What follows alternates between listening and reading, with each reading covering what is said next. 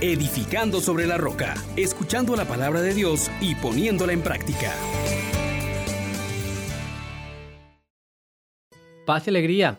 En Jesús y María le saluda a su hermano Juan Elías. Qué gusto estar una vez más con ustedes en este maravilloso día, sabiendo que el Dios de la misericordia que nos ama, que está pendiente de nosotros y que quiere que nos salvemos, sigue mostrándonos su rostro compasivo y misericordioso.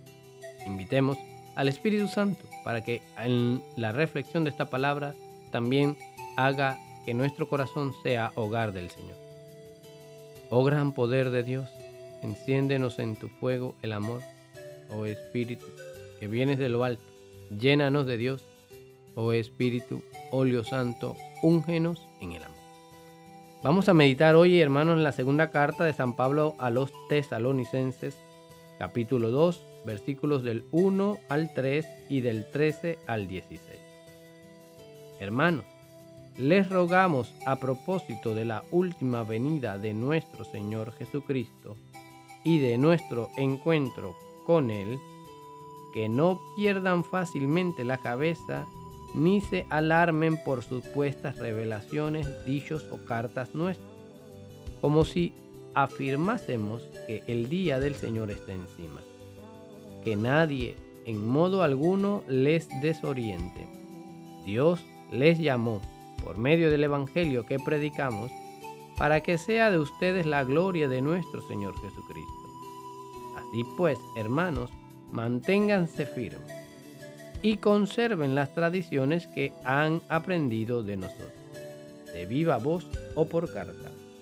Que Jesucristo, nuestro Señor y Dios nuestro Padre, que nos ha amado tanto y nos ha regalado un consuelo permanente y una gran esperanza, les consuele internamente y les dé fuerza para toda clase de palabras y de obras buenas. Palabra de Dios. Te alabamos, Señor.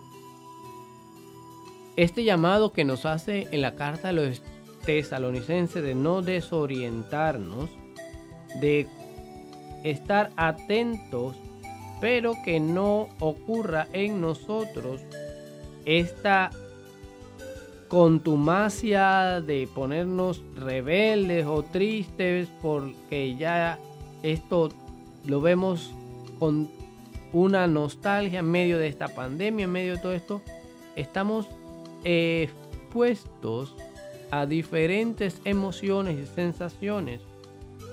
Y nos cuestionamos la venida de nuestro Señor Jesucristo y a veces nos vamos a los extremos en negar la que, Dios viene o en decir que esto es ya el acabo y caer en la desesperación. Cuidado hermanos con estas posiciones.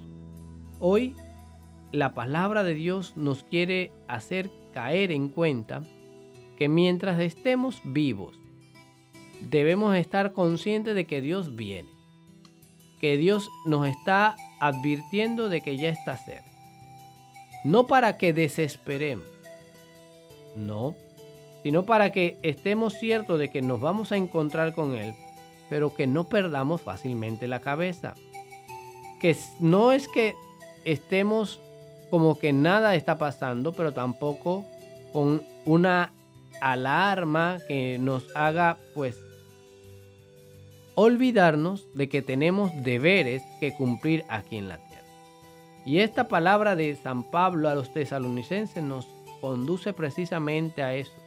Si usted realmente está en atención a la venida de Cristo, que va a venir como justo juez y que ya está próxima, lo que importa verdaderamente, hermano, hermana, es que usted se mantenga firme en la fe, firme en la caridad, firme en la esperanza que ponga en práctica esas tradiciones de la fe, como la oración, como el ayuno, la penitencia, la limosna, para que desde allí usted siga trabajando en esa salvación personal y comunitaria. Y es necesario, hermano, hermana, que usted lo tome muy en serio. Dios que nos ama que nos regala su consuelo permanente, que nos vuelve a abrir el corazón a la esperanza y que consuela internamente y nos da fuerza, nos invita a algo concreto y es lo que hoy queremos que usted afiance. Usted debe procurar toda clase de palabras y obras buenas. No basta, hermano, con estar diciendo que estamos en los últimos tiempos y olvidarse de hacer el bien, de procurar Sí, darle un culto grato al Señor, pero también un trato digno al hermano. Esta es la llamada que hoy Dios nos está haciendo. Volvamos nuestra mirada, hermanos, y hagámosle caso al Señor, el que gobierna justamente los pueblos. Por esto, el Señor Jesús nos dice que debemos estar en esa disposición de limpiar nuestro corazón, nuestro interior de malas intenciones, pero también estar atentos al hermano, al prójimo.